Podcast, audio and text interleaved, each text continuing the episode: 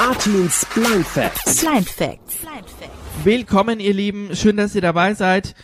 Bevor wir mit der neuen Episode jetzt aber loslegen, möchte ich mich schon mal bei euch für euer Interesse an diesem Podcast bedanken und natürlich auch fürs Downloaden oder Abonnieren. Und wenn ihr Themenvorschläge oder Ideen für ein Thema habt, ja, dann könnt ihr mir gerne schreiben. Das gilt natürlich auch für Lob und Kritik. Und ähm, für mich wäre das auch mal richtig interessant, so zu erfahren, welche Fragen ihr zum Thema Blindheit oder Sehbehinderung hättet. Und eure Themenwünsche versuche ich dann so gut wie möglich es geht in die Tat umzusetzen.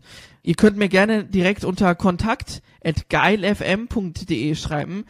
GeilFM ist der Name meines Webradios, da kann man mich auch oft hören. Gut, okay.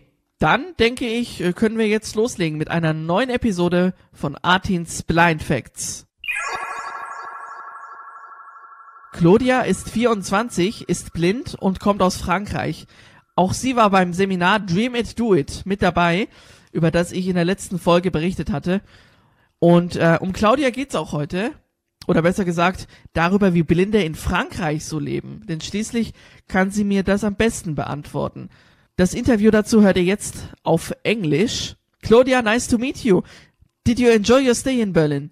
Yeah, I enjoy my stay here. It's very professional. It's uh, not similar uh, to the the previous camp uh, I took part in because it, uh, I took part in ICC in uh, 2011. It was uh, international computer camp, and the atmosphere was totally different. But yeah, that's a, a new way of. Um, it's a new way of spending a week. I mean, of meeting people, of being with each other, working and such. So it's very intensive, but well, it's good.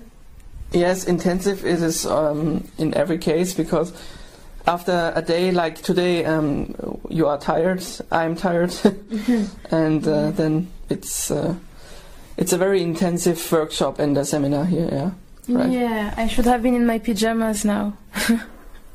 Oh. and be under the covers in my bed. Okay. then you can be glad that it's not the TV. yeah. How is it? Um, are you completely blind or can you see a little bit? Uh, I'm completely blind. Since you were born? Since I was born, yeah. Okay, so let's talk about uh, school life in France. I know from Germany that there are many blind schools, and it's um, not easy to go in a to a mainstream school. It's a little bit better now, I heard. But um, yeah, how is it in France actually? Well, in France, I think it depends on the level of the person, on their parents, and on what the children like as well.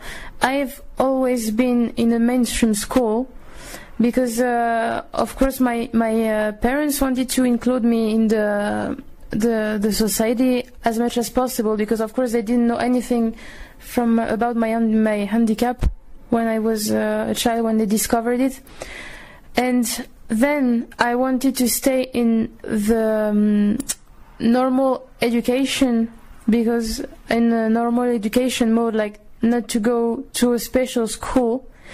If you want, you can go to a mainstream school, like I did for my whole education. There, there are two famous. I mean, one very famous um, special school in Paris, and there are a few others, but well, I don't know much about them because I've never been feeling like going there and studying there. So you've been to the mainstream school and you were not interested in blind schools. Um, were you, are you satisfied with this choice uh, today when you think about this?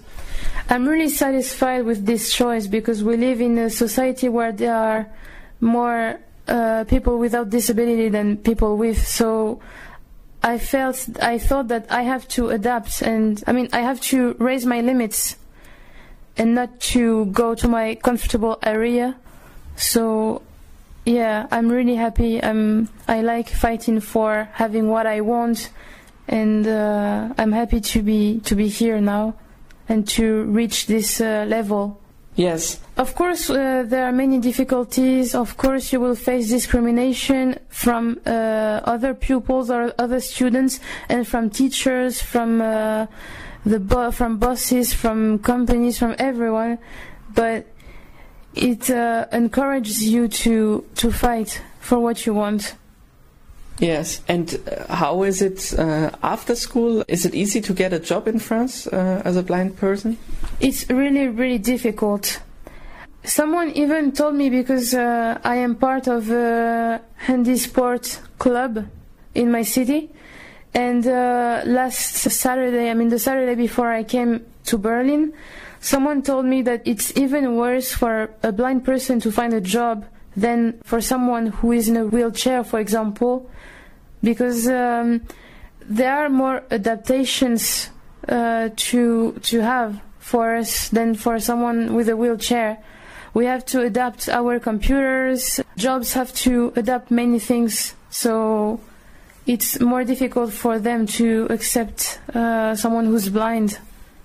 Yeah, I understand. Yeah, I think that's the a very complicated thing. So, are you thinking positive? Um, although um, there is is difficult to get a job in France, or Yeah, I mean, I'm always thinking positive because otherwise I would have jumped out of the window. because there are so many discriminations, so many things which are unfair that if we're not positive, then everything goes